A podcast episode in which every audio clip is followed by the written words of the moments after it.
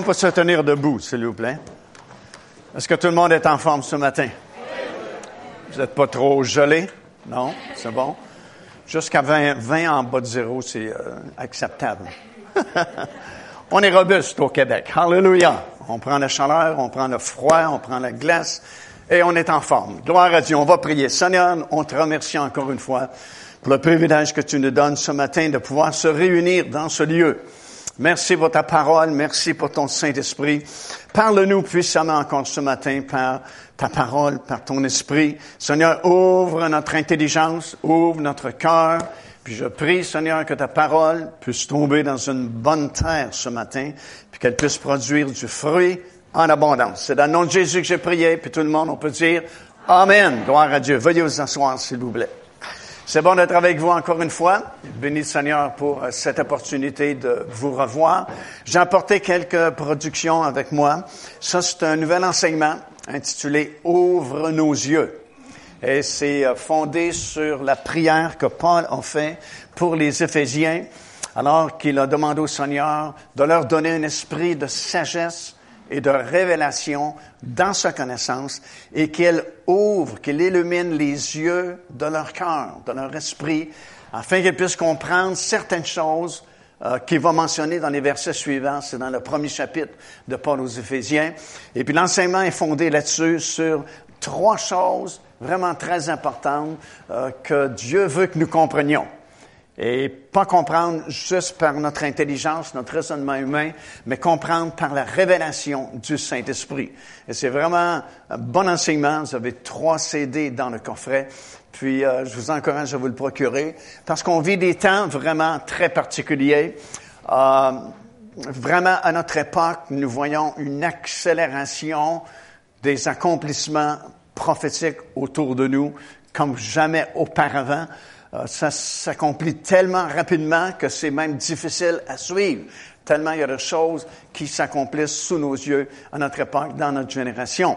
Et à cause de cela, euh, certains versets de la parole de Dieu deviennent vraiment très importants, comme celui-ci, par exemple, dans Hébreu. Euh, c'est dans le dixième chapitre et au verset 25. Euh, L'apôtre Paul dit ceci, N'abandonnons pas notre assemblée, comme c'est la coutume chez quelques-uns, mais exhortons-nous réciproquement, et cela d'autant plus que vous voyez s'approcher le jour. Et le jour dont il est question ici, c'est le retour du Seigneur Jésus-Christ. C'est le début des jugements de Dieu sur cette terre. Et surtout, le jour de l'établissement du royaume de Dieu partout sur cette planète. Et ce jour-là, ah, vraiment, nous le voyons s'approcher de plus en plus. Si vous ne le voyez pas, il y a quelque chose qui ne marche pas avec vous. Parce que même les gens du monde s'aperçoivent qu'il y a des choses bizarres qui se passent sur cette planète présentement. Mais nous qui sommes les enfants de Dieu, et on est censé avoir la révélation de la parole de Dieu, on devrait s'apercevoir qu'on s'approche vraiment très proche de ce jour-là et il y a certaines choses que nous devons comprendre et nous devons faire. Vous savez, le monde a énormément changé ces dernières années. Comme je dis quelquefois, s'il fallait que votre arrière-grand-père revienne à la vie dans notre monde moderne d'aujourd'hui, je pense qu'il mourrait instantanément. Tellement ça a changé. Écoute, il y a quelques années à peine, tu n'avais rien du monde moderne que nous connaissons. Tu as des gens qui sont encore vivants, qui ont, qui ont vu la naissance des automobiles, l'arrivée de la télévision, euh, l'électricité. Euh, toutes ces choses-là n'existaient pas euh, comme commodité il y a quelques années à peine. Et aujourd'hui, écoute, on fait un bond en avant. Et puis, justement, on va être dans une conférence dans quelques semaines d'ici avec des spécialistes de la technologie puis tout ce qui est en ébullition dans notre monde aujourd'hui. Et puis on parle de la cinquième génération là, des, des fameux téléphones intelligents ainsi de suite, avec une vitesse incroyable. Et puis euh, c'est vraiment un monde changé. Puis tu as des termes nouveaux qu'on n'utilisait pas autrefois, mais qui sont comme monnaie courante aujourd'hui, comme la robotique, transhumanisme, l'intelligence artificielle, manipulation génétique, violence, religion mondiale dont M. le Pape voudrait bien installer dans quelques semaines d'ici à Rome, euh, surveillance électronique, apostasie. Vraiment, toutes ces choses-là font que nous nous dirigeons très rapidement maintenant vers une espèce de contrôle mondial qui a été prédit dans la Bible depuis très longtemps. En fait, depuis le livre de l'Apocalypse, on remonte aux années 95 ou 96 de notre ère, alors que l'apôtre Jean, euh, qui euh, euh, vivait à Éphèse à ce moment-là, parce que, vous savez, dans les années 70, tu as eu l'Empire romain qui a envahi Jérusalem, Israël, ont brûlé le temple, et plusieurs Juifs qui avaient accepté le Seigneur Jésus-Christ et qui connaissaient bien sûr la parole du Seigneur, avaient lu dans les évangiles comment le Seigneur les avait prévenus lorsque Jérusalem sera remplie de ses armées, euh, que celui qui est dans les montagnes fuit, euh, sur les toits plutôt, fuit, ainsi de suite. Et beaucoup de chrétiens juifs à cette époque-là ont fui dans un endroit qui s'appelait à l'époque Pella. Ça a changé de nom aujourd'hui. C'est situé dans le nord, un peu de la Jordanie moderne à peu près une quarantaine de kilomètres au nord de Amman, qui est la capitale de la Jordanie. Mais Jean, lui, euh, s'est en allé à Éphèse avec Marie. Parce que je ne sais pas si vous vous souvenez, mais quand Jésus était sur la croix, il a demandé à Jean de prendre soin de Marie, la mère physique de Jésus.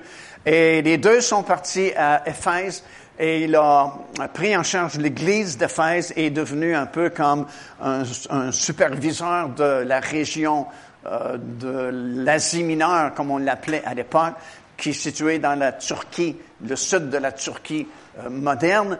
Et puis, euh, soudainement, il a été fait prisonnier par Domitien, qui était l'empereur romain de l'époque, très méchant empereur, beaucoup de violence contre euh, les chrétiens, l'Église du Seigneur Jésus-Christ. Et euh, Jean s'est retrouvé comme un prisonnier politique et conduit sur la petite île de Patmos qui est dans la mer Égée. Et puis, il a été euh, comme laissé là, abandonné. Mais Dieu lui a donné, comme nous savons, la plus grande révélation concernant les événements des derniers jours, ce qui nous concerne aujourd'hui, parce que nous sommes rendus là. Et puis, euh, dans ce livre-là, euh, dans le 13e chapitre et au verset 16, Jean a reçu cette révélation qui concerne notre époque. Et nous voyons ce jour approcher de plus en plus avec tous ces trucs là, que je viens de vous mentionner, la robotique, transhumaniste, et ainsi de suite, et puis communication instantanée, ça dit, et elle fit que tous, petits et grands, remarquez bien, tous, petits et grands, riches et pauvres, libres ou esclaves, reçoivent une marque sur leur main droite ou sur leur front et que personne, c'est général, c'est mondial, personne ne peut acheter ni vendre, autrement dit tout le commerce, toute la business, les factures, les comptes, n'importe quoi. Personne ne pourra plus ni acheter, ni vendre, ni faire commerce sans avoir la marque, le nom de la bête ou le nombre de son nom. Lorsque Jean a reçu cette révélation et qu'il a écrit ça dans le dernier livre de la Bible, qu'on appelle le livre de l'Apocalypse, c'était vraiment difficile à comprendre. Parce que si on parle d'un gouvernement mondial qui a le pouvoir de contrôler les allées et venues des individus partout sur la planète. Et à cette époque-là, c'était vraiment impossible à réaliser. Mais la parole de Dieu ne nous trompe jamais. Si c'est écrit dans la parole de Dieu, c'est la vérité. Jésus un jour a dit, c'est dans Jean chapitre 17, verset 17, ta parole, ô Dieu, c'est la vérité. Il n'y a pas beaucoup de vérité dans le monde moderne que nous vivons. À peu près tout le monde essaie de tromper l'autre, de voler l'autre, de mentir à l'autre. Mais la parole de Dieu ne ment pas. La parole de Dieu, c'est la vérité et on peut se fier entièrement à ce que Dieu dit dans sa parole. Parce que si Dieu nous trompe et si Dieu est menteur, ben, mon ami, on n'a plus aucun espoir sur cette planète. Mais la Bible dit que tout homme soit connu comme menteur, mais que Dieu soit reconnu comme véritable. Si Dieu dit quelque chose dans sa parole, Croyez-le, ça va s'accomplir. Tôt ou tard, comme on a entendu ce matin. La plupart du temps, c'est plus tard que tôt, mais ça va s'accomplir. Hallelujah. Et sans cette parole-là, était impossible à comprendre il y a 2000 ans passés. Mais aujourd'hui, mon ami, c'est facile à comprendre parce que déjà, on est pas mal contrôlé, on est pas mal surveillé. Il y a des caméras un peu partout dans toutes les villes du monde qui surveillent vos allées et venues, vos achats, vos dépenses sont euh, examinés à la loupe pour cibler de la publicité. Comme vous savez, euh, on, est, on, est, on est dans un monde contrôlé et cette parole est facile à comprendre aujourd'hui. Mais c'est, quelque chose d'important parce que nous devons réaliser en tant qu'enfants de Dieu qu'on s'approche de ce jour-là. Et j'ai comme l'impression que la plupart des chrétiens modernes sont très peu conscients de la proximité de ces choses-là. Et une des raisons principales pour laquelle la plupart d'entre nous, on n'est pas conscient comment c'est proche, comment on est rendu proche de ces choses-là, c'est que c'est pas prêché dans plusieurs églises. Beaucoup d'églises aujourd'hui, l'église moderne ne veut pas entendre prêcher sur ces choses-là. De peur, disent, ils disent qu'on ne veut pas faire peur aux gens. Ben, peut-être que les gens ont besoin d'avoir peur un peu pour mettre de l'ordre dans leur vie puis réaliser qu'on est vraiment très proche de ce jour-là. Et regarde, il y a 2000 ans passés, Paul qui, par révélation, nous, nous exhorte et nous dit, puisque vous voyez le jour s'approcher, Wow, abandonnez pas votre assemblée, restez soudés ensemble, restez proches du Seigneur, parce que justement le jour s'approche. Mais aujourd'hui, on est presque rendu là, frères et sœurs. Puis si vous n'êtes pas convaincus au début de ce message, ma prière, c'est que vous soyez vraiment convaincus après tout ce que nous allons euh, vous présenter ce matin. On est vraiment très proche. Même moi, qui depuis des années prêche sur ce sujet-là, euh, a comme réalisé soudainement, en préparant des choses pour des conférences euh, à venir, comment, comment on est, on est, on est très peu conscient de la proximité. Parce que tu sais, ça peut changer là d'un instant à l'autre. Autrefois, c'était pas comme aujourd'hui. Parce qu'on savait que, euh, bon, c'était en préparation. On voyait certains signes s'accomplir. Mais aujourd'hui, tout est en place, mon ami. Ça peut éclater n'importe quel moment. Et puis, plusieurs parmi nous vont être pris par surprise. Puis vont être déçus parce qu'on ne s'était pas préparé. Puis un passage, c'est dans l'évangile de Luc, alors que Jésus parle des événements de la fin, parle de notre époque, de notre génération, puis il dit quelque chose de vraiment particulier, parce qu'il donne des exhortations, euh, il parle de signes qui vont se produire en Israël, il parle de signes qui vont se produire chez les nations, puis il parle des choses concernant son Église. Puis on se serait attendu peut-être à des exhortations spirituelles concernant son Église. Mais savez-vous ce que le Seigneur dit à son Église des derniers jours? Il dit, fais bien attention à toi, de peur que, appesanti par les excès du manger et du boire, par les soucis de la vie, ce jour ne vous prenne à l'improviste. À l'improviste, ça veut dire que je m'attendais pas à ce que ça arrive si vite que ça, mais c'est arrivé. Que ce jour ne vous prenne à l'improviste, car, dit-il, il viendra sur tout le monde comme un filet. Ceux, qui vont à la chasse aux oiseaux avec un filet, ils avertissent pas les oiseaux avant de tendre le filet. Comprends-tu? C'est la loi de la chasse.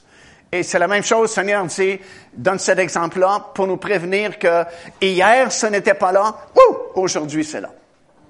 Puis c'est pour ça qu'il nous donne des signes, parce qu'il nous aime, puis il veut pas que le jour nous surprenne, nous prenne à l'improviste, parce que, justement, il nous aime, puis il nous donne des signes pour nous permettre de voir que ce jour approche de plus en plus, puis il y a peut-être des ajustements à faire dans notre vie.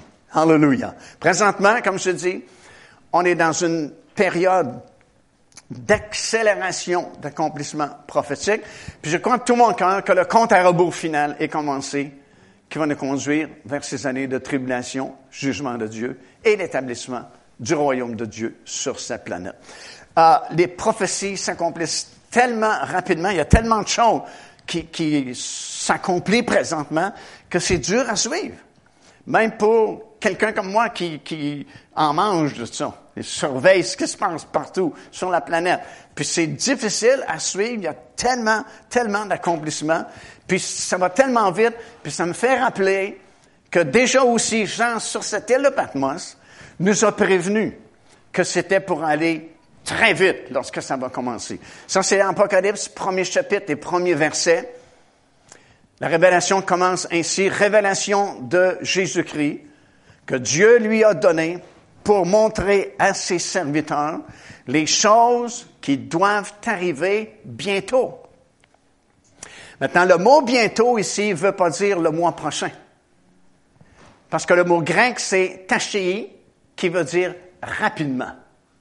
Alors, ça fait une différence. Alors, si on le lit comme c'est écrit dans le texte original, on peut le lire de cette façon aussi. Révélation de Jésus-Christ que Dieu lui a donné pour montrer à ses serviteurs les choses qui doivent arriver rapidement. Autrement dit, quand vous allez voir une accélération d'accomplissement prophétique, ça va débouler. Ça va aller très, très vite jusqu'à l'accomplissement final des prophéties. Puis ça a commencé tout doucement, les signes. Presque 2000 ans passés, Jésus a donné, quand il est venu sur cette terre, dans les messages qu'il a donnés, dans la parole de Dieu qu'il nous a laissé, il nous a donné des points de repère, des signes pour nous permettre de constater comment le jour s'approchait de nous. Et depuis ce temps-là, jusqu'à récemment, il n'y a aucun pasteur qui pouvait se tenir derrière son pupitre le dimanche matin et dire à sa congrégation, Oh, voyez, un grand signe vient de se produire. Ça prouve que le jour s'approche de nous. Parce que pendant presque 2000 ans, aucun signe vraiment majeur n'a été accompli pour nous dire que Jésus revient vraiment très prochainement. Mais soudainement, ça a commencé il y a quelques années passées, alors que Israël d'abord, parce qu'Israël, qu'on aime ça ou non, c'est l'horloge de Dieu. Si vous voulez savoir euh, où est-ce qu'on en est rendu dans le temps, dans les prophéties, regarde où se trouve Israël, puis ça va donner l'heure juste. Parce que vraiment, Israël, c'est l'horloge de Dieu. Et ça, c'est une autre chose que je trouve dommage dans l'Église, qu'on ne connaît pas plus au sujet d'Israël. Comment Israël est important pour nous, et est important pour le monde aussi, parce que c'est le centre de la révélation de Dieu. Même le salut, la Bible nous dit, vient des Juifs. Si on connaît la parole de Dieu aujourd'hui, c'est parce qu'un jour, Dieu s'est choisi un peuple, lui a confié ses oracles, ses paroles, et puis on peut, on peut critiquer, on peut chialer, on peut accuser le peuple juif de bien des choses, mais il y a une chose qu'on ne peut pas l'accuser d'avoir négligé, de garder la parole de Dieu pendant toutes ces années. Moi, j'ai vu dans mes nombreux voyages en Israël une année un scribe qui vivait dans une caverne, une grotte de Qumran. Ici, c'est très froid ce matin, mais là-bas, c'est très chaud. C'est 45, des fois jusqu'à 50, 52 degrés, enfermé dans une petite grotte. Et jour et nuit, tout ce qu'il fait, c'est transcrire à la main tout l'Ancien Testament qui va être vérifié par d'autres scribes pour s'assurer qu'il n'y a pas eu d'erreur commise dans la transcription d'un document à un autre document. Euh, je veux dire, on, faut quand même apprécier cela, parce que si vous avez si facilement une Bible avec vous ce matin, c'est que un peuple, en quelque part, qui a eu vraiment à de protéger, d'honorer la parole de Dieu et de s'assurer a qu'il n'y a pas un petit iota, comme Jésus dit, qui a été changé ou mis à la mauvaise place pour nous garder l'intégrité de la parole de Dieu jusqu'à notre époque, jusqu'à aujourd'hui. Et puis, euh, dans ces, ces paroles que le Seigneur nous a données, rien ne s'est vraiment accompli pendant presque 2000 ans, mais tout à coup, euh, Israël, justement, renaît. Création de l'État d'Israël, 1948. Ça, c'est une prophétie majeure que la plupart des gens connaissaient même pas. Je me souviens, il y a plusieurs années, on faisait une campagne d'évangélisation dans le Saguenay-Lac-Saint-Jean. Et puis, euh, les pasteurs avaient organisé avec euh, la télévision locale une entrevue avec moi parce que je prêchais sur les signes des temps et ainsi de suite. Et puis, il y avait un animateur et une co-animatrice, et moi. Et c'était sur l'heure du midi. Et puis, c'est une émission spéciale du midi dans cette région-là. Et puis, euh, bon, je parlais de la conférence et puis le thème que je vais développer. Et puis, j'ai mentionné que parmi les grands signes que, qu'on voit à notre époque, c'est le retour du peuple juif en Israël, puis la création de l'État d'Israël qui s'est réalisée en 1948. Puis j'explique rapidement qu'il y a eu la grande diaspora depuis l'an 70, quand les Romains ont attaqué Jérusalem. la plupart des Juifs ont dû fuir et puis se sont établis dans presque toutes les nations du monde. Mais, comme je disais à la télévision, Dieu avait dit dans sa parole et par plusieurs prophètes que dans les derniers jours, il va aller les chercher là où ils sont partis, au nord, au sud, à l'est, à l'ouest de la planète, et il va les ramener dans leur pays et leur pays sera connu à nouveau sous le nom d'Israël. Et la co-animatrice, ça, ça l'a frappé, ça l'a touché. Et elle me dit, puis on est live, là, c'est en direct à la télévision, elle dit, Monsieur Massicotte, elle dit, est-ce que c'est vrai ce que vous dites? Ben, j'ai dit, oui, c'est absolument vrai. Elle dit, est-ce que c'est vraiment dans la Bible? J'ai dit, oui, c'est vraiment écrit dans la Bible. Mais c'est incroyable. Elle dit, est-ce que vous pouvez me le prouver? Pouvez-vous me montrer où c'est? Mais j'ai dit, certainement, avec plaisir. Et monsieur l'animateur dit, malheureusement, c'est tout le temps que nous avions. Me dit, merci, monsieur Mascotte. Alors, les gens aiment pas ça quand ça chauffe trop. Les gens aiment pas ça quand on parle de la Bible, la parole de Dieu. Mais c'est un fait indéniable. Écoute, personne peut, peut renier le fait qu'Israël est bien là, qui existe. On en entend parler presque à tous les jours, à la télévision, sur Internet, sur vos téléphones intelligents. Il y a toujours quelque chose, des nouvelles qui viennent de cette région-là, du monde. Alors, ça a commencé tout doucement par création de l'État d'Israël. Euh, euh, quelques années plus tard, libération de la ville de Jérusalem en 1967. Pour nous, peut-être, ça ne veut pas dire grand-chose, mais si vous avez vu l'image, la photo des, quelques soldats qui sont euh, entrés juste devant le mur des lamentations. Bon, vous, vous regardez ces soldats-là, puis ils regardent le mur comme si c'était Dieu lui-même. Mais tu sais, il faut les comprendre, en cette journée-là, au mois de juin 1967, ça faisait à peu près 2600 ans qu'Israël ne possédait pas la vieille ville de Jérusalem. 2600 ans.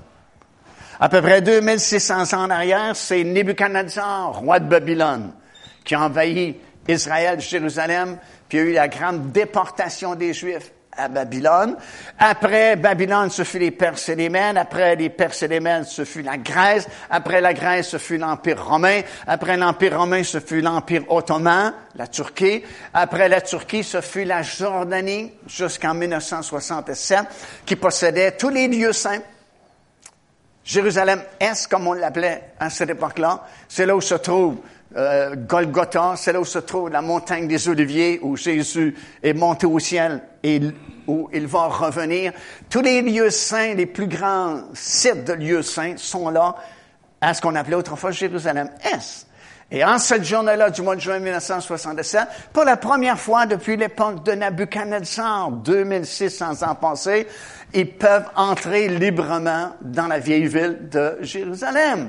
Et c'est pourquoi ils ont enlevé leur casque de soldats, ont placé leur casque sur leur poitrine à la hauteur de leur cœur et regardaient le mur de lamentation comme si c'était Dieu lui-même. Et c'est une grande prophétie qui est accomplie, mentionnée dans Luc chapitre 21 par Jésus lui-même, qui avait dit, Jérusalem sera foulée aux pieds par les nations jusqu'à ce que le temps des nations soit terminé. Ça, c'est les grandes prophéties. Il y a eu ensuite les desserts qui ont refleuri. C'est extraordinaire si vous voyez des documentaires à ce sujet-là. C'est phénoménal parce que quand Israël, écoute, c'est un des peuples, je pense, les plus vaillants qui ont travaillé la terre parce que quand Israël a commencé à revenir, même avant 1948, revenait par petits groupes, euh, c'était une terre vraiment aride, rempli de, de, de moustiques, de malaria, de, de, de, choses qui sont pas belles. Il y avait presque plus d'arbres qui existaient. Certains voyageurs connus de l'époque disaient que c'était comme un enfer, un lieu désertique. Il n'y a rien qui peut pousser là. Et ils ont vraiment travaillé avec le système des kibbutz, région par région. Ils ont cultivé la terre, ils ont changé les cours d'eau, ils ont, ils ont trouvé des, des, moyens pour se débarrasser de la malaria, de, des marais qui pourrissaient. Et aujourd'hui, c'est un pays où coule vraiment le, le lait et le miel. Vous allez en Israël, puis vous êtes étonné de la beauté, puis la productivité du dessert même, qui produit en abondance des fruits, des légumes, il y a des dattiers, il y a des palmiers. Puis il y a quelques années à peine, dans le désert le plus sec du monde, le désert d'Aqaba, les satellites qui circulent autour du globe ont détecté comme des sources souterraines. Puis ils ont dit c'est en ébullition, puis tout autant, psh, ça va, ça va percer le sol. Et effectivement, c'est ce qui est arrivé dans les années 80. Et puis aujourd'hui, tu as des grands lacs qui sont dans le désert le plus sec du monde, et on fait la culture de fruits, de légumes. Je me souviens qu'avec l'équipe de télévision, on était descendu dans le désert du Negev, et on, a, on, s'est arrêté à peu près au milieu du désert, qui, où rien ne poussait autrefois, c'est juste de la roche, de la roche et de la roche, dans un hôtel ultra moderne, avec des fruits frais, des légumes, des choses semblables. Et puis, oh, on était tellement étonnés parce que on est en plein désert, qu'on demandait d'où est-ce que vous importez les fruits et légumes. Mais les fruits et légumes n'étaient pas importés, ils étaient cultivés sur place. Parce qu'on a fait l'irrigation d'une grande partie du désert, et puis on a cultivé des choses dans le désert.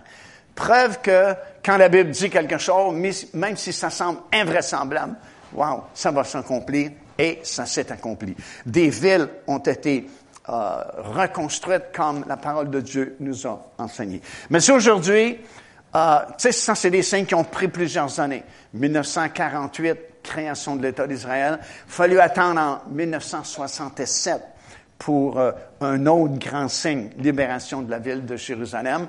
Puis il euh, fallait attendre des années avant que le désert soit cultivé, puis qu'il refleurisse comme la Bible l'avait annoncé.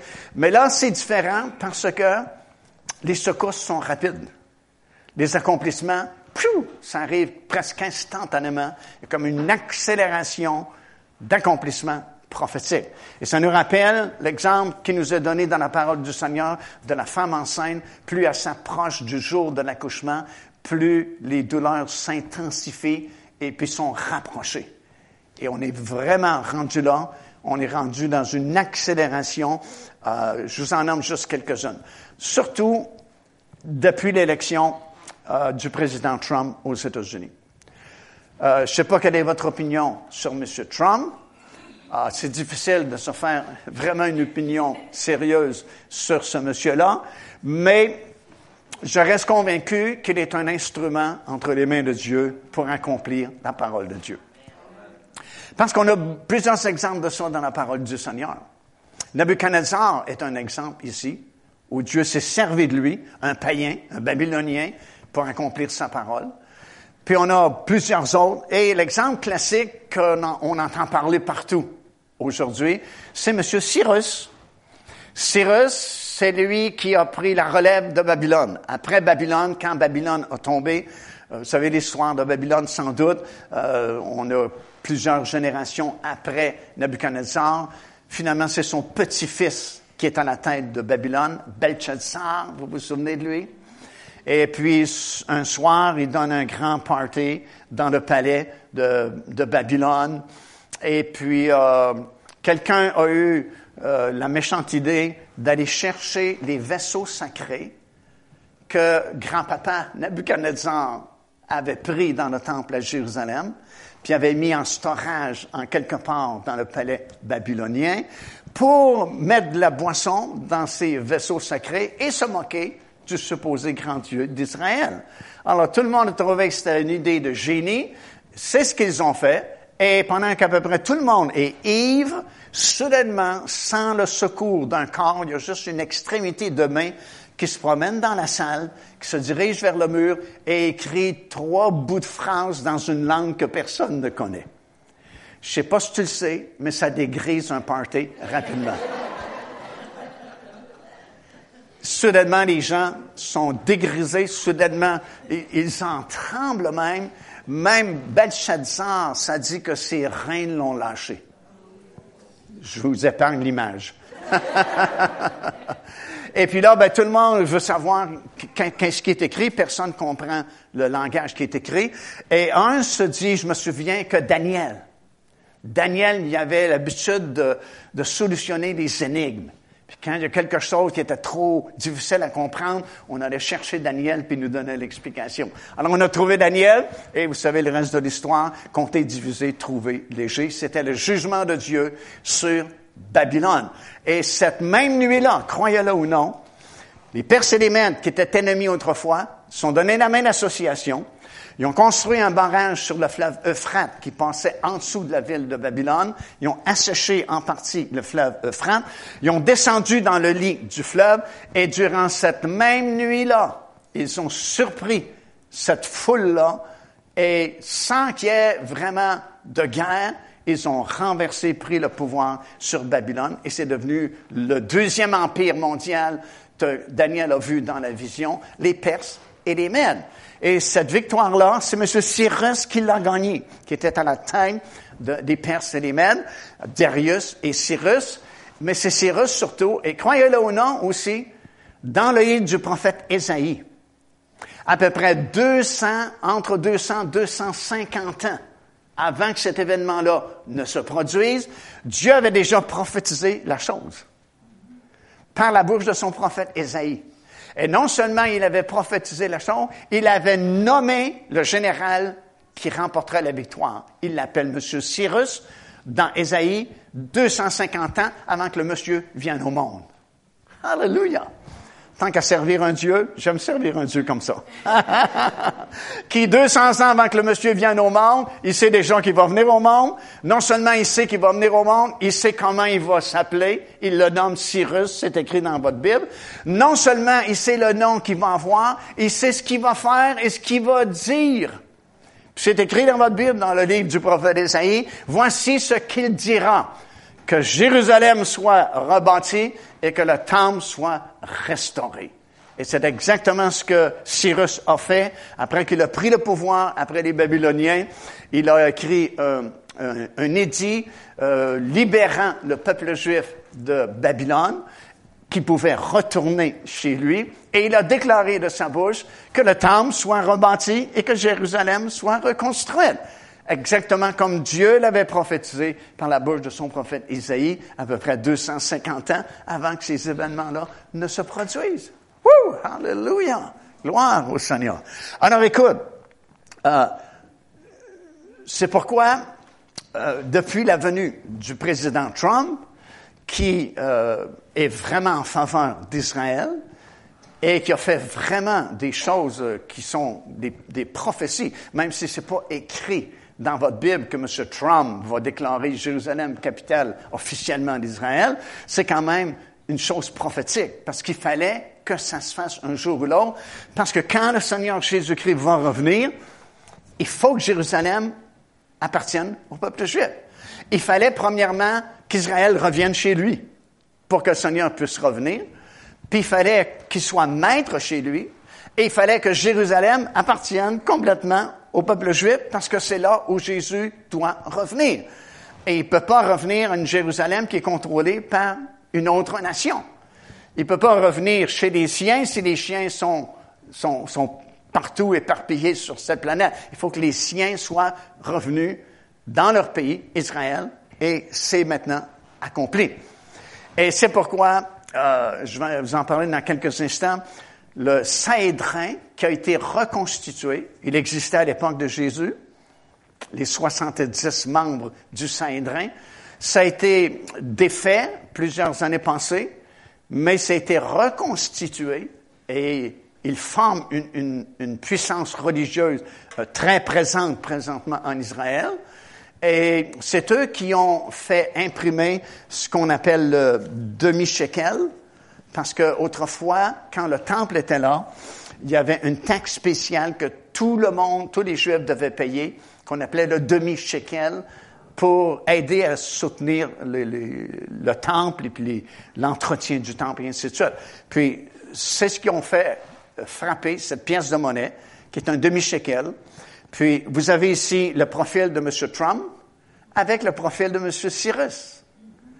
Et puis, la raison pour laquelle ils ont fait frapper cette pièce de monnaie, le demi-shekel, comme c'était fait dans l'Ancien Testament, c'est pour montrer que M. Trump est vraiment un instrument entre les mains de Dieu, comme Cyrus, qui était un païen, mais est devenu un instrument entre les mains de Dieu pour permettre à Israël de restaurer la ville de Jérusalem et la reconstruction ou la rénovation du temple qui avait été profané puis détruit par les Romains. C'est pourquoi on met les deux profils, M. Trump et M. Cyrus, parce que le Saïdrin, qui est une puissance très présente, comme je dis, religieuse en Israël, croit fortement que M. Trump est un instrument de Dieu pour permettre la construction de ce troisième temple, qui pour nous est le temple qui sera là durant les sept années de tribulation, temple dans lequel l'Antéchrist va s'asseoir dans le lieu très saint et va se proclamer lui-même Dieu et va demander l'adoration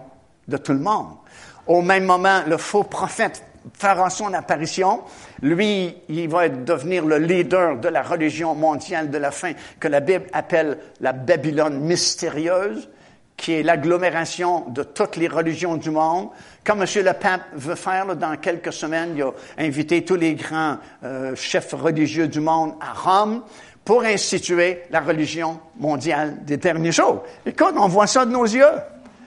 Euh, on, va pouvoir les suivre sur Internet dans leur discussion d'établir une religion mondiale.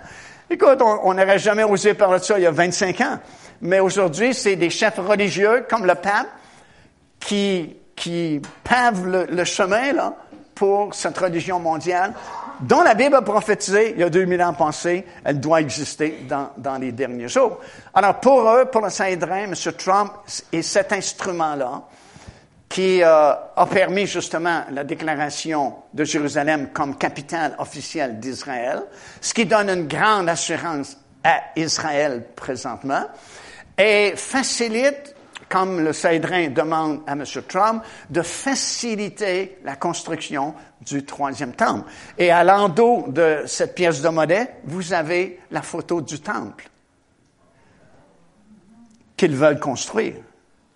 Maintenant, écoutez bien, ça c'est vraiment fort parce que il y a 2500 ans passés, pendant justement qu'Israël était en captivité à Babylone, il y a deux prophètes que Dieu a utilisés vraiment très puissamment. D'abord Daniel, bien sûr, parce qu'on a le livre de Daniel, puis il y a beaucoup de visions puis d'interprétations de, songes qui ont été donnés à Daniel concernant notre époque, concernant les derniers jours. Mais on oublie souvent qu'il y en avait un deuxième, celui d'Ézéchiel, le livre d'Ézéchiel. Parce qu'Ézéchiel était à Babylone également lors de la déportation. Et Dieu euh, s'est servi également d'Ézéchiel pour nous donner beaucoup d'informations pour notre époque. Et dans les visions que Dieu a données à Ézéchiel, celle qui nous frappe le plus, c'est la dernière à partir du 40e chapitre de son livre, Ézéchiel chapitre 40, jusqu'à la fin, chapitre 48. Euh, Ézéchiel dit qu'il a été transporté en esprit sur une très haute montagne. Maintenant, je vais peut-être vous expliquer en détail toute cette prophétie-là, parce que ce serait trop long ce matin, mais cette grande montagne, c'est celle qui est prophétisée comme étant la montagne de Sion. Et dans Ésaïe chapitre 2, verset 2, il y a une grande prophétie qui va bientôt s'accomplir, alors que nous savons, lorsque Jésus-Christ va revenir sur le sommet de la montagne des Oliviers, cette montagne va se séparer en deux. Et il y a une grande, la Bible dit même une très grande vallée qui sera formée. Et dans le psaume 125, le premier verset et deuxième verset, ça dit que Jérusalem, présentement, est entourée de montagnes.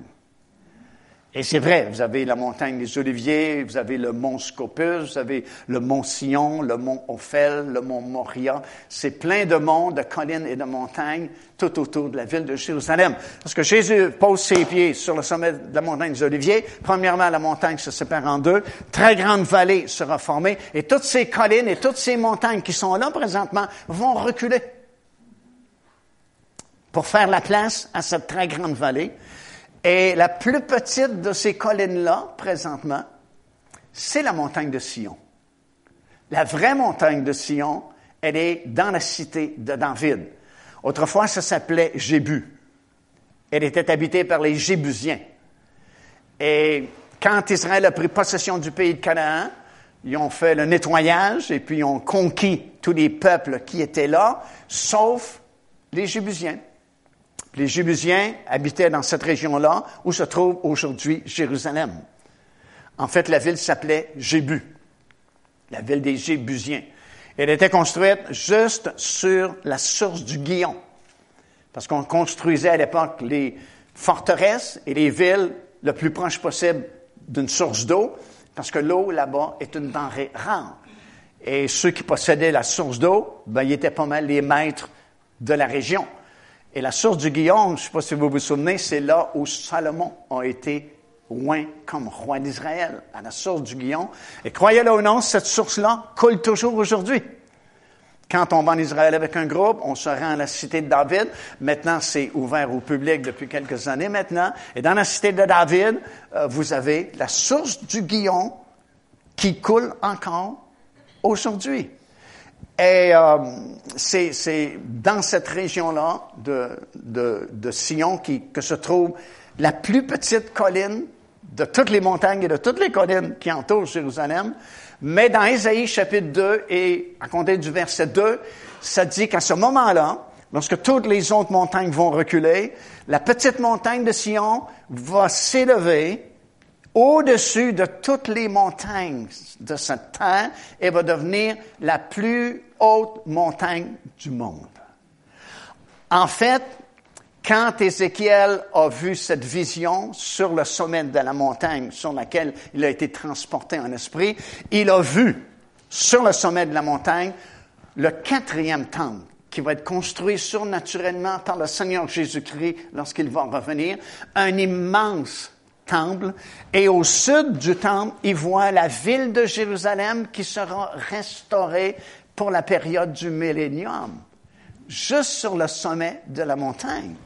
Et plus fort que ça, si vous calculez les dimensions qui sont données, parce que la prophétie est très longue, la vision plutôt, et c'est une prophétie aussi, mais la vision que Dieu a donnée à Ézéchiel, elle est très longue parce que ça prend huit chapitres pour vous l'expliquer chapitre 40 jusqu'à la fin du livre, chapitre 48. Alors, vous avez beaucoup de détails dans cette vision-là, et il y a beaucoup de dimensions qui sont données en coudées. Et si vous calculez, par exemple, les dimensions qui sont données pour la plateforme qui sera sur le sommet de la nouvelle montagne de Sion, la plateforme fait, tenez-vous bien, 70 kilomètres de long par 70 kilomètres de large. Alors, ça, c'est le sommet d'une montagne. 70 kilomètres euh, d'ici, est-ce qu'on se rend à Sherbrooke? À peu près? Alors, si c'est le cas, si, si, Sherbrooke est à peu près 70 kilomètres d'ici, c'est juste le sommet de la nouvelle montagne de Sion là où tous les peuples, les nations qui vont repeupler la terre durant le millénium vont se rendre à certaines occasions, comme à la Pâque, puis à la fête des tabernacles. Mais ce qui m'a impressionné le plus récemment, c'est que dans ces chapitres-là, chapitre 40 jusqu'à 48, alors que Dieu montre en détail la construction de ce quatrième temple-là. Tu sais, c'est des choses que rarement on va méditer chapitre 40 jusqu'à 48. Parce que c'est un petit peu long, puis vous avez des dimensions, puis ainsi de suite. Mais ça vaut vraiment la peine de prendre le temps, puis d'examiner ça, parce que ça devient fascinant, croyez-moi. Parce que la raison principale pour laquelle le Seigneur a montré cette vision-là à Ézéchiel, puis lui a donné tellement de détails, tu sais, tout est mesuré, puis comment c'est fait, les appartements, et ainsi de suite. Dieu dit, tu vas montrer ça à Israël, premièrement pour qu'il rougisse de ses iniquités. Bon, ça aussi sera trop long de vous expliquer, mais à compter du huitième chapitre du livre d'Ézéchiel, tu as une description des iniquités qu'Israël ont commises au temple. Là, c'est affreux de lire ça, parce que au lieu de servir et d'honorer l'Éternel Dieu Tout-Puissant, ils ont fait des représentations de reptiles, d'abominations, de bêtes terribles. Ils ont placé ça dans le temple et ils adoraient ces images-là pour provoquer Dieu. Puis tu lis ça. À un moment donné, euh, ça dit que les femmes faisaient des gâteaux pour la reine du ciel dans le temple. Euh, un groupe d'hommes dans Ézéchiel, ça dit qu'ils faisaient dos au temple puis ils adoraient le soleil pour provoquer Dieu. Tu sais, plein de trucs comme ça à un tel point que, à partir du huitième chapitre, c'est comme si Dieu dit, j'en ai assez, ma gloire ne peut plus rester ici. Et la gloire de Dieu, Ézéchiel l'a vu s'en aller tout doucement, très lentement, comme si elle quittait à regret, que c'était pas sa pleine volonté, mais d'un autre côté, elle peut pas rester avec des reptiles, des abominations, euh, l'adoration de, de, de, démons puis de choses semblables. Puis ça vous explique qu'elle est sortie du temple, elle, elle, a traversé le parvis extérieur, elle s'est arrêtée un peu à la porte dorée.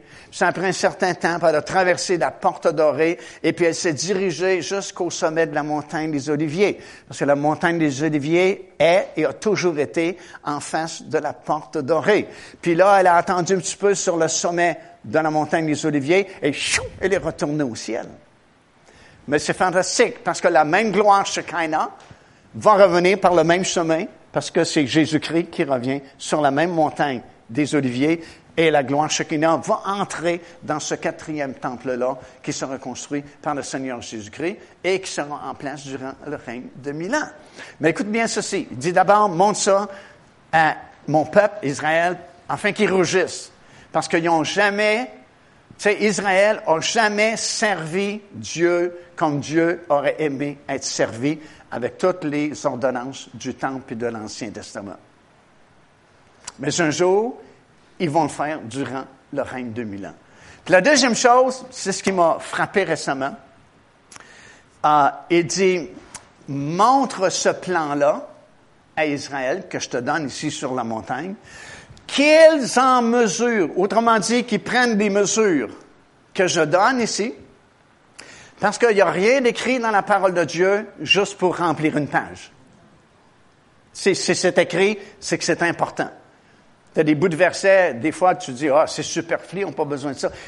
Tout est important dans la parole de Dieu. Et les moindres détails qui sont donnés, comme les dimensions, comment seront faits les appartements, qu'est-ce qu'ils vont avoir comme ameublement, pourquoi il y a tellement de détails. Dieu dit, montre ça à mon peuple, premièrement pour qu'il rougisse de ses iniquités, puis deuxièmement, qu'il prenne ça en cœur, puis qu'il fasse le plan, qu'il dessine ce plan-là pour que ce temple-là soit construit, pour qu'il puisse me servir comme j'aimerais être servi.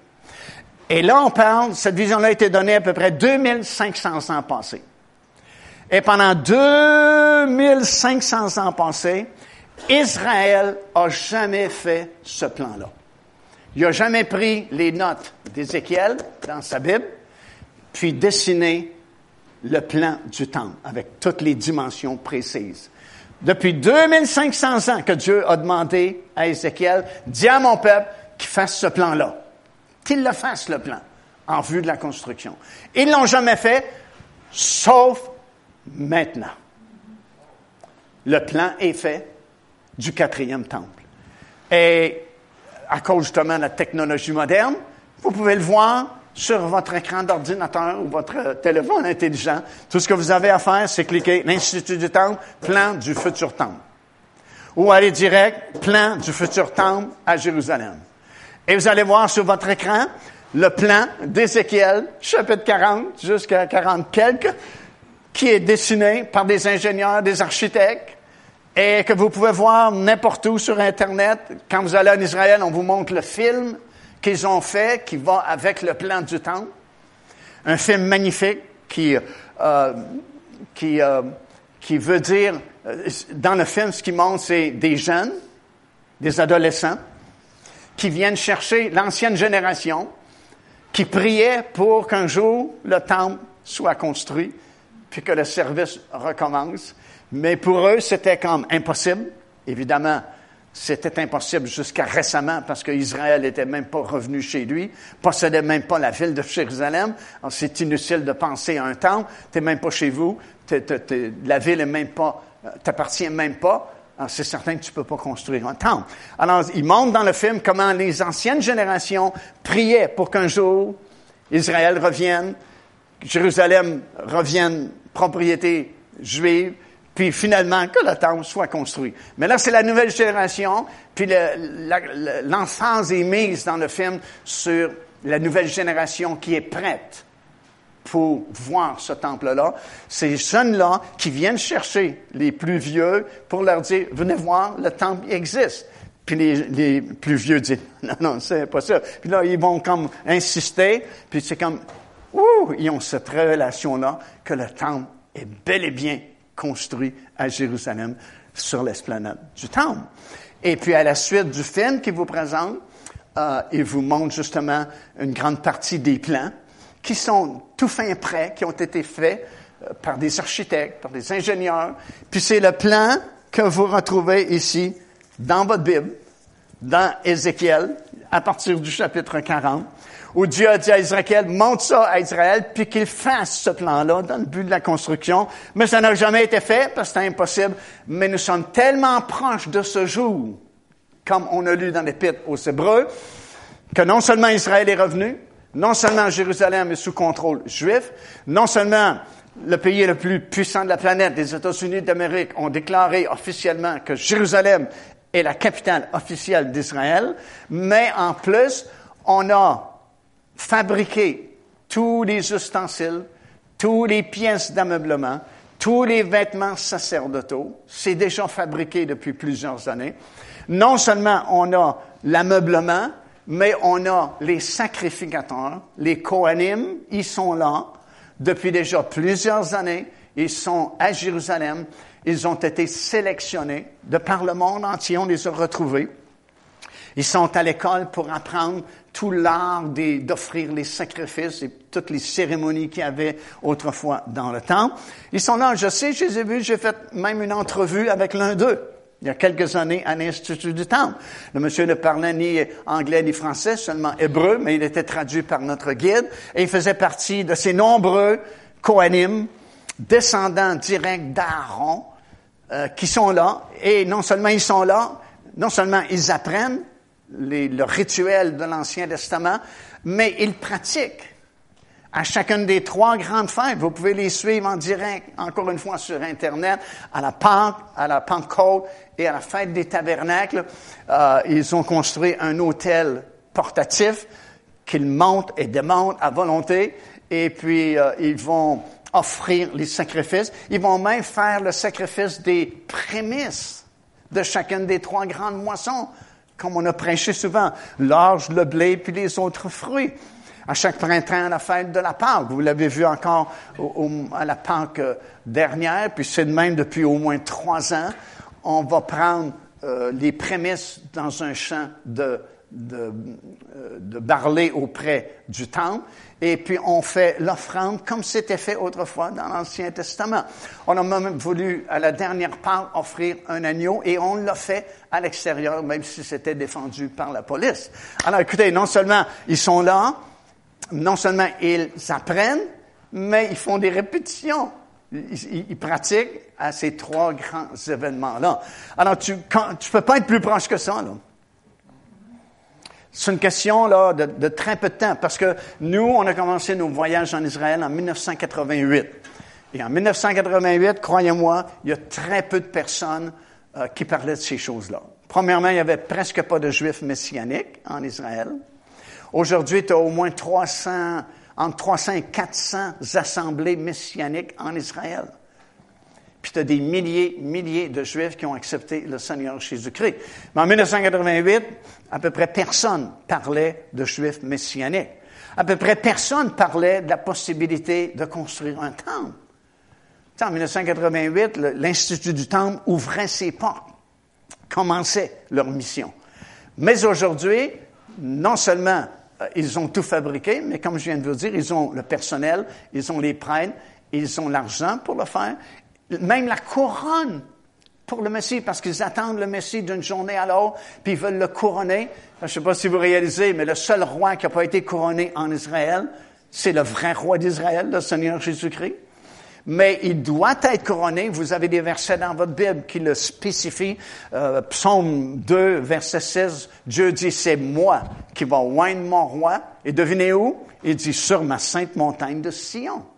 Sur cette nouvelle montagne qui va s'élever, selon Ésaïe, au-dessus de toutes les montagnes du monde, Dieu va couronner son fils. Et croyez-le ou non, ils ont fabriqué la couronne pour le couronnement de leur Messie qu'eux ne pensent pas que c'est le Seigneur Jésus-Christ, mais ils vont avoir une surprise quand il revient. C'est lui le vrai Messie qu'ils ont rejeté il y a 2000 ans, que finalement ils vont reconnaître après plusieurs tribulations et douleurs, mais finalement ils vont reconnaître le Seigneur Jésus-Christ. Alors tout est fabriqué, tout est prêt, on n'a jamais vu de choses semblables dans, dans les années passées. L'ambassade américaine est transférée à Jérusalem. Là, ben, M. Trump a finalement dévoilé une grande partie de son fameux plan de paix, euh, le deal du siècle, comme il l'appelle où il veut donner des milliards et des milliards de dollars pour la construction de la Palestine, veut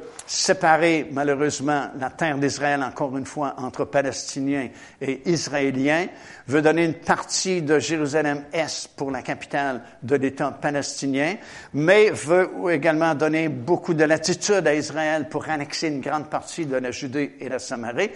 Euh, c'est sûr que le plan ne sera pas accepté demain matin, parce que déjà il est rejeté d'avance par les Palestiniens, mais ça nous montre encore une fois comment Israël est important, parce que on ne veut pas faire un, plan de paix. Puis ça, c'est pas le premier. C'est peut-être 10, 15 tentatives qu'on fait depuis plusieurs années pour obtenir une paix dans cette région-là.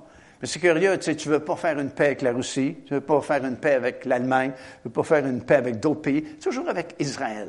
C'est vraiment le centre d'activité du monde entier. Alors, on est rendu là. Écoute, non seulement ils ont le temple, non seulement, plutôt, ils ont l'ameublement du temple, non seulement il y a le personnel, non seulement le saïdrin est là, ils sont même nommés un souverain sacrificateur il y a une couple d'années passées. Il y a un souverain sacrificateur qui a été nommé. Écoute, son nom, c'est Baruch Kahan, qui est souverain sacrificateur. C'est lui qui préside aux réanimations des trois grandes fêtes depuis ces dernières années. Tu ne peux pas être plus proche que ça, non? Comme je vous dis, en 88, on ne parlait jamais de construction d'un temple, mais aujourd'hui, croyez-le ou non, c'est rendu un enjeu politique. Bon, il n'y a pas encore d'élection. Les prochaines élections, c'est dans quelques semaines, au mois de mars, parce qu'il n'y a personne qui a eu une majorité assez forte pour gouverner le pays. Mais dans les deux premières tentatives, si vous avez suivi ça, des candidats pour devenir premier ministre en Israël promettaient que s'ils étaient élus, c'est pas dans un mois ou six mois qu'on va commencer la construction du temple, c'est le lendemain matin après l'élection. Écoute, c'est officiel, là. C'est des candidats pour devenir premier ministre du pays. Alors, on est loin là, des années 40, des années 50, des années 60, des années 70. On est rendu à parler et à vous montrer le plan du temple, la construction du temple. Vous l'avez ici sur le demi-shekel, au dos de la pièce de monnaie, c'est le temple qui va être construit. Alors, tu peux pas être plus proche du jour que ça. Écoute, là, ça c'est le temple selon la Bible, dans lequel l'Antéchrist va profaner, va s'asseoir dans le lieu très saint et va se prétendre Dieu et va demander au monde entier de l'adorer avec le faux prophète qui fait surface à ce moment-là.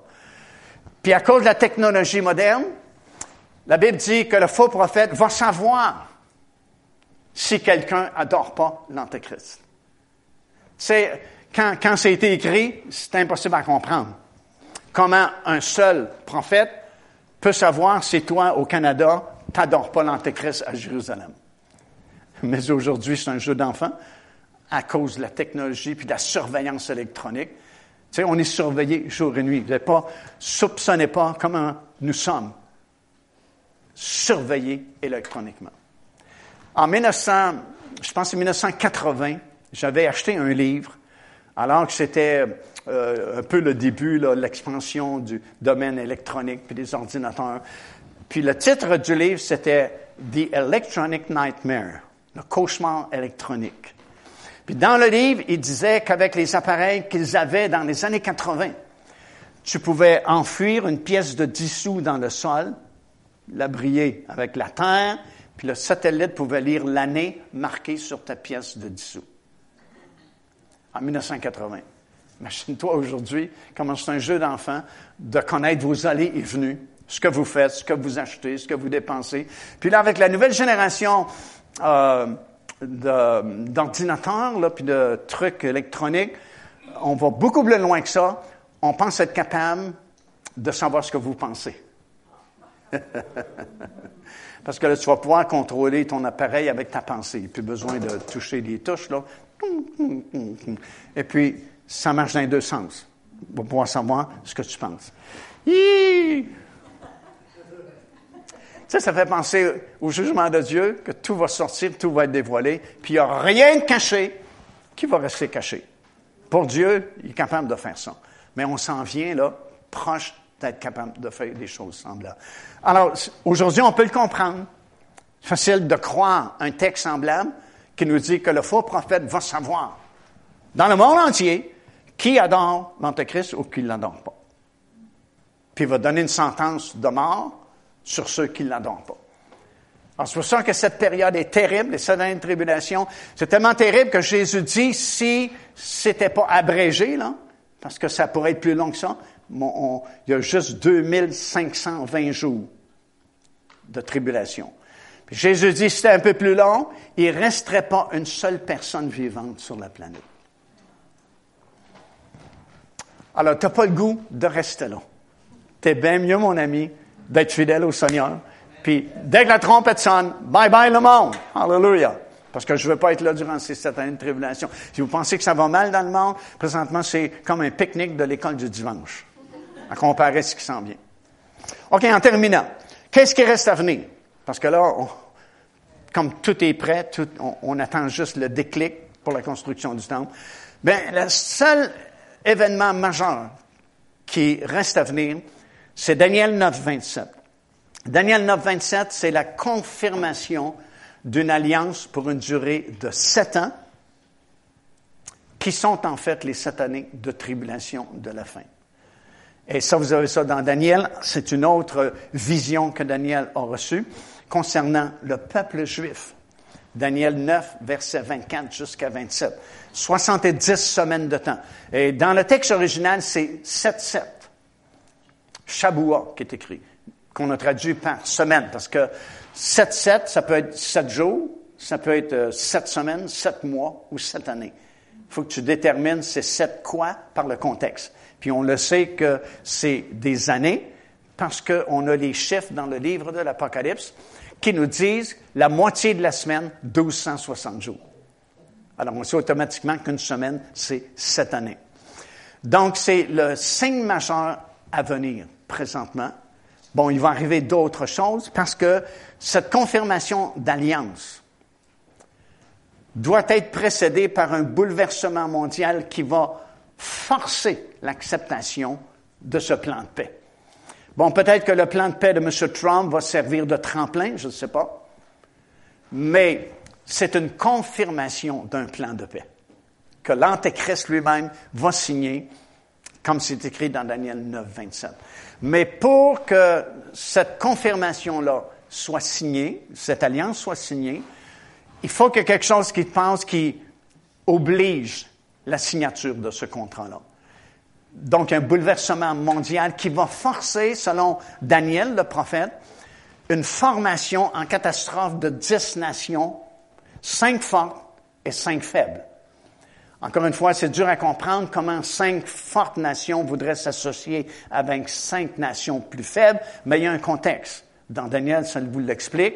Et puis, euh, il faut qu'il y ait un bouleversement qui touche le monde entier, qui change la donne pour tout le monde, qui force la coalition de ces dix nations, parce qu'il faut que ces dix nations-là soient créées avant que l'Antéchrist paraisse.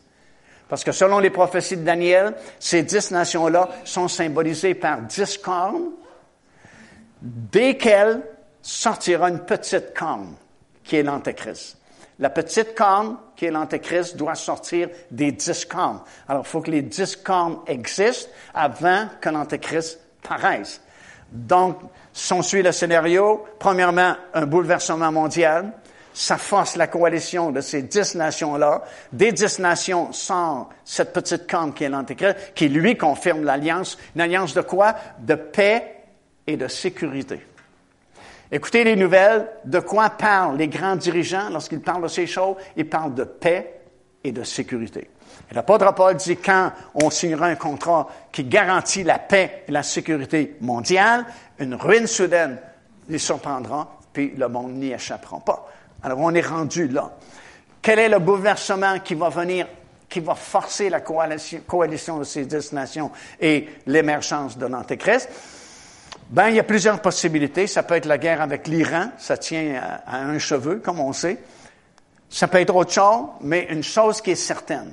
Il y a un conflit qui est prophétisé dans votre Bible, qui doit arriver, puis qui n'est pas encore arrivé, et si c'est prophétisé dans la Bible, encore une fois, ça va s'arriver. Et c'est la fameuse bataille de Gog et Magog, mentionnée dans Ézéchiel 38. En résumé, qu'est-ce que c'est? C'est la Russie avec l'Iran et la Turquie et une multitude de gens, multitude de petits pays qui vont se joindre à eux, qui vont faire une attaque surprise sur les montagnes d'Israël. Et là, Dieu dit pour la première fois, lorsque Gog va descendre sur les montagnes d'Israël, la fureur va me monter dans le nez. Et dit-il, c'est moi personnellement qui va intervenir et va donner une grande victoire à Israël. Et la grande multitude va tomber sur les montagnes d'Israël. Et ça va prendre des années, sept ans en fait, pour brûler les armes.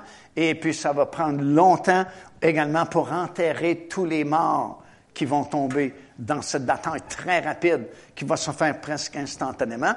Tellement de morts qu'une ville cimetière qui va être créée, qui s'appelle Hamona, que vous avez dans votre Bible, dans Ézéchiel chapitre 39, qui va être créée à l'est du Jourdain, donc du côté de la Jordanie, dans ce qu'on appelle la vallée des voyageurs. La vallée des voyageurs, c'est juste comme un ruban de terre que vous avez à l'est du Jourdain, du côté de la Jordanie. Il y a toute une histoire à la vallée des voyageurs également, à cause des euh, anges déçus, euh, qui, euh, c'est toute une autre histoire, encore une fois, qu'on n'a pas le temps ce matin. Mais c'est une ville qui va être créée. Vous avez même le nom de la ville qui est mentionné dans votre ville, dans Ézéchiel, Hamona, qui va exister pour ensevelir tous les morts qui vont tomber à ce moment-là. Ça, ça va créer, tu sais, parce que c'est la mondialisation aujourd'hui. Il arrive quelque chose au Moyen-Orient. Le Moyen-Orient, c'est le centre du monde. Veux, veux pas. Tu as juste une rumeur de guerre, tu payes le pétrole plus cher quand tu vas chez Shell ou Esso ou n'importe quel détaillant. Alors imagine-toi une vraie guerre. C'est une catastrophe mondiale. La bourse s'écroule, le pétrole est plus achetable et le monde est inquiet parce que ça affecte le monde entier. Puis là, ça force une coalition de dix nations, cinq forts, cinq puissants, pour dire on ne veut plus de choses semblables. il faut s'entendre sur cette planète. Ça n'a pas de sens que la bourse s'écroule, qu'on paye le prix, le prix de fou pour le pétrole, que tous les gens sont inquiets, puis ça coupe les communications. Tu sais, le monde est tellement dépendant de l'électronique aujourd'hui que s'il y a une bombe qui éclate, comme souvent les États-Unis sont menacés, tu n'as plus de courant, tu n'as plus d'électricité, c'est la panique générale. Parce qu'autrefois, les anciennes générations pouvaient se débrouiller. Mais aujourd'hui, tu manques juste d'électricité deux heures, puis déjà, tu, commences à paniquer. Imagine-toi, tu n'as plus de téléphone intelligent, tu n'as plus d'ordinateur, tu n'as plus rien qui fonctionne. Alors, les dix nations disent, on ne peut plus vivre des choses semblables. Il faut, il faut qu'il y ait une entente mondiale de paix et de sécurité. Et ce monsieur-là va émerger, va confirmer une alliance de paix et de sécurité. Et Israël va tomber dans le panneau parce qu'ils attendent leur Messie d'une journée à l'autre et attendent un homme de guerre, justement, qui va donner la suprématie à Israël, seront séduits pensant que c'est leur Messie parce que Dieu dit dans sa parole que c'est lui qui va intervenir pour donner une grande victoire à Israël. Et ce monsieur-là se présente comme un homme de paix et de sécurité. Deux et deux font quatre. Israël tombe dans le panneau et l'Église du Seigneur Jésus-Christ, à ce moment-là, goodbye, on quitte la planète. Salut Granby, salut les cantons de l'Est, salut les provinces de Québec, salut le Canada. Chou! Vous avez voulu rejeter Dieu, se moquer des choses de Dieu. Ben, arrangez-vous maintenant avec les jugements de Dieu. On est parti, on est rendu dans la gloire, dans la présence de Dieu. Alléluia! Euh, encore une fois, tellement de choses qu'on peut partager, puis je toujours dis, vous avez un problème avec vos horloges, si ça, ça roule trop vite. Mais en même temps, ça va provoquer le dernier grand réveil. Parce qu'il faut qu'il y ait cette dernière moisson. Parce que Jésus n'est pas menteur, puis dit, la moisson, là, c'est à la fin. C'est normal. Quand le cultivateur, quand il prépare son terrain, il ne s'attend pas à la moisson tout de suite.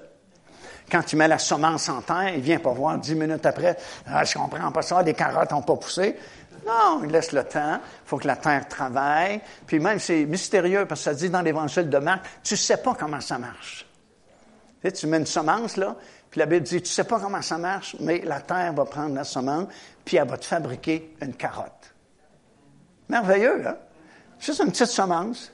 Puis là, tu t'en vas chez vous, tu rentres dans ta maison, tu fais tes affaires, tu laisses la terre travailler avec la petite semence. Puis, à un moment donné, il y a une carotte qui va pousser.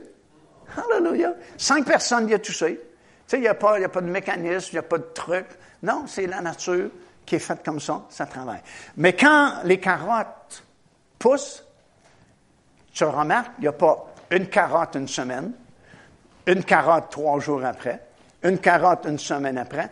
Quand c'est le temps des carottes, la moisson des carottes, toutes les carottes arrivent en même temps. C'est la même chose, Jésus dit, la moisson, c'est à la fin, chou, ça va arriver instantanément en même temps. Ça va être le plus grand réveil que l'Église a connu de toute son existence. Il y a des millions, des millions de personnes. Parce que, écoute, il y a eu deux tours qui ont tombé il y a plusieurs années à New York. Les églises, là, il n'y avait plus de place. Tout le monde voulait aller à l'Église. Parce que la peur s'était installée dans le cœur des gens. Mais c'est rien, là, à comparer à ce qui s'en vient. Je vous garantis, il n'y aura plus de place dans aucun building chrétien du monde entier. Puis ce réveil-là, c'est beaucoup plus des inconvertis que ça va toucher que des gens d'église, malheureusement. Parce que les gens d'église sont tellement rendus endurcis, tellement froids, tellement peu engagés envers Dieu qu'ils vont, ils vont, oui, paniquer, mais ils vont essayer de trouver des solutions humaines, ils vont préférer écouter des nouvelles à télévision ou sur Internet pour dire comment ça va marcher que de se fier à Dieu. Alors, on voit plus un réveil de millions de personnes inconverties qui soudainement vont accepter le Seigneur Jésus-Christ. Des nouveaux, wow, c'est le feu dans l'Église. Pour ça qu'on parle d'un grand réveil, signe, prodige, miracle, l'excitement, puis le zèle, puis l'enthousiasme. C'est pas ça chez les vieux chrétiens? Les vieux chrétiens, ah, s'il peut finir. Ah. On a fait notre devoir, on est venu dimanche, même s'il faisait froid. Mais des nouveaux, c'est pas comme ça. C'est ça que c'est le fun des nouveaux. C'est ça que ça prend des nouveaux dans l'Église. T'as pas de nouveaux dans l'Église, l'Église meurt. Parce que tu chicanes ensemble à un moment donné. Il faut que tu fasses quelque chose, puis t'as pas de nouveau. Alors, tu t'en prends aux anciens, puis tu chantes, puis tu critiques, puis tu murmures, puis tu accueilles, tu pointes du doigt, parce qu'il faut que tu fasses quelque chose. Quand tu as des nouveaux, t'as pas le temps de critiquer, t'as pas le temps de murmurer. Parce que des nouveaux, faut que tu t'en occupes, faut t'es conduit à repentance, baptême du Saint-Esprit, baptême d'eau. Hallelujah! Tellement occupé avec les nouveaux, t'as pas le temps de critiquer, t'as pas le temps de murmurer. C'est ce qui va arriver, parce que t'as des millions de nouveaux, soudainement, qui vont changer la face de l'Église, puis au milieu de tout cette atmosphère glorieuse de nouveau qui accepte le Seigneur Jésus-Christ. Trompette sonne, piou, mort en Christ ressuscite. Nous les vivants, un instant, un clin d'œil, on monte dans les airs à la rencontre du Seigneur. Alléluia! Frères et sœurs, on est rendus là. Puis je termine avec ceci. Euh, j'avais beaucoup d'autres notes, mais ce sera pour une prochaine fois. Deuxième Pierre, deuxième épître de Pierre, troisième chapitre, verset 11.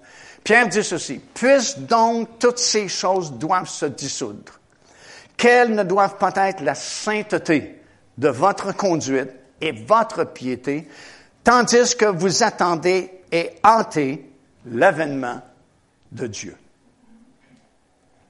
Juste une précision ici. Le mot hâter, c'est pas une, bonne traduction. Parce que le mot grec, c'est spudo, qui désire désirer ardemment.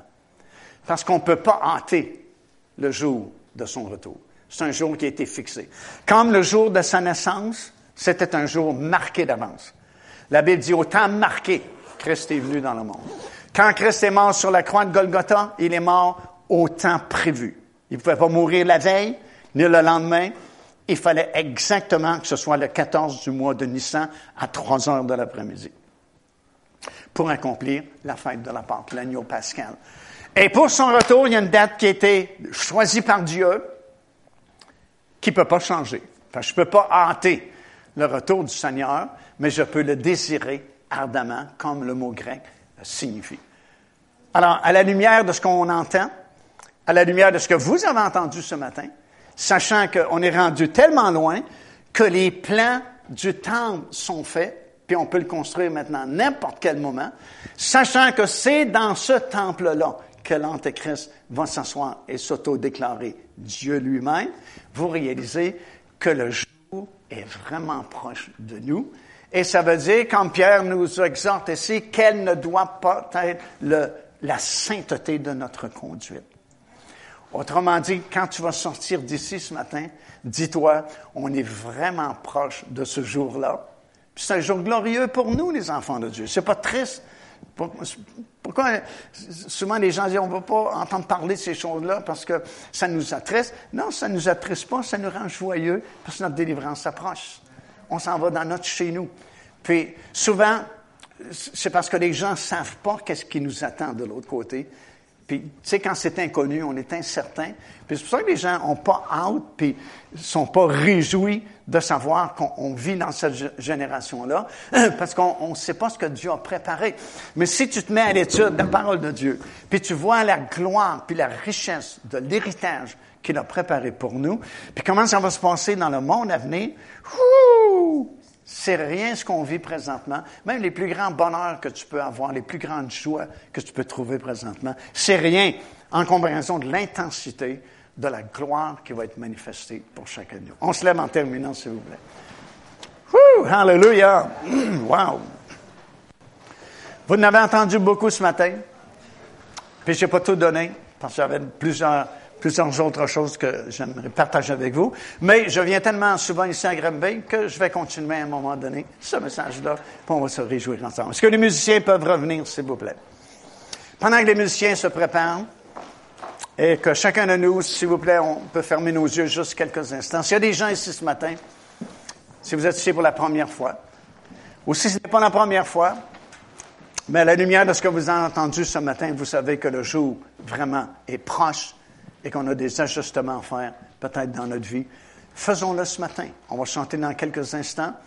Et puis pendant que nous chantons, vous savez, avec Dieu, c'est pas compliqué, parce qu'il travaille avec notre cœur. Puis tout ce qu'on a à faire, c'est dire, Seigneur, pardonne-moi.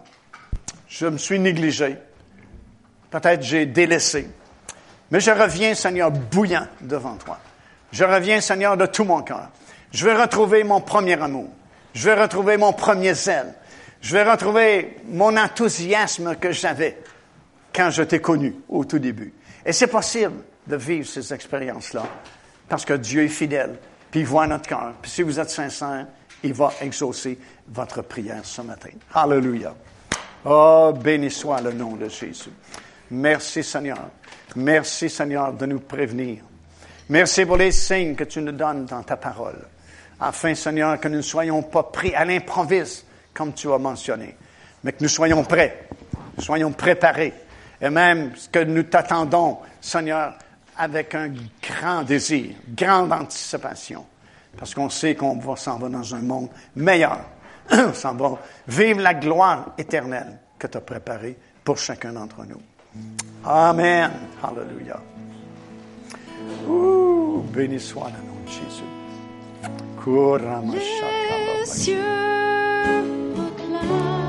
Oh, merci Jésus. Levons nos mains, chantons-le ensemble. la gloire du ressuscité. Amen. Rien Oh, n'est maman, égal. Rien n'est égal.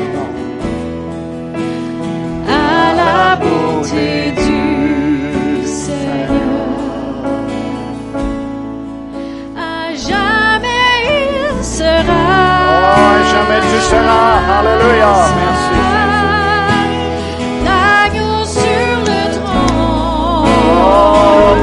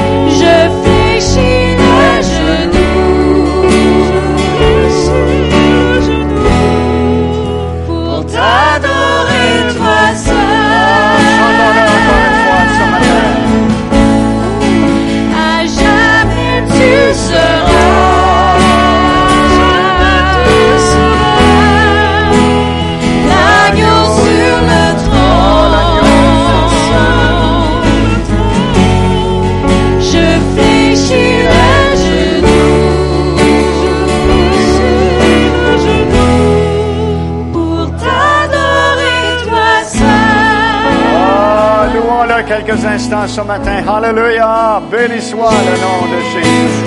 Béni soit ton nom, Seigneur Jésus. Tu es le roi des rois, le Seigneur des seigneurs. L'agneau immolé pour chacun de nous. Merci pour ton grand salut, Seigneur. Béni soit le nom de Jésus. Oh, oh merci Jésus. Alléluia. Ton nom soit la gloire. Oh. Merci Seigneur pour ta présence ce matin. Merci pour ta parole qui nous avertit encore une fois ce matin que ce jour s'approche grandement de nous. Seigneur, touche notre cœur par ta parole ce matin. Et Seigneur, si on a des ajustements à faire, des changements à faire dans notre vie, donne-nous le courage, Seigneur, de faire ces changements, car on veut s'approcher de toi, voir ta gloire de plus près, te toucher, Seigneur, et recevoir de toi. Dans le nom puissant de Jésus, garde chaque personne ici ce matin. Que ta riche bénédiction soit sur chacun d'eux. Je prie dans le nom puissant de Jésus. Amen, amen et amen.